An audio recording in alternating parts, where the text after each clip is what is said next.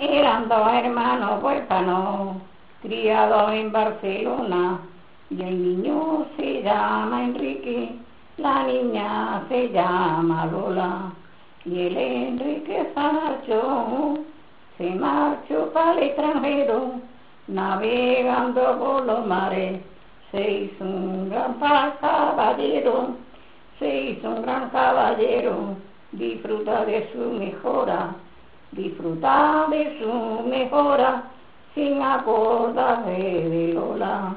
Lola llora noche y día por el pobre de su hermano y a la Virgen del Rocío le ofrece por encontrarlo. Se ha acercado un caballero a presentar a la Lola. Lola fiesta el casamiento, solo vos no estás tan sola. Estando un día en la mesa, Lola le dice al marido, vámonos para La Habana, tengo un hermano perdido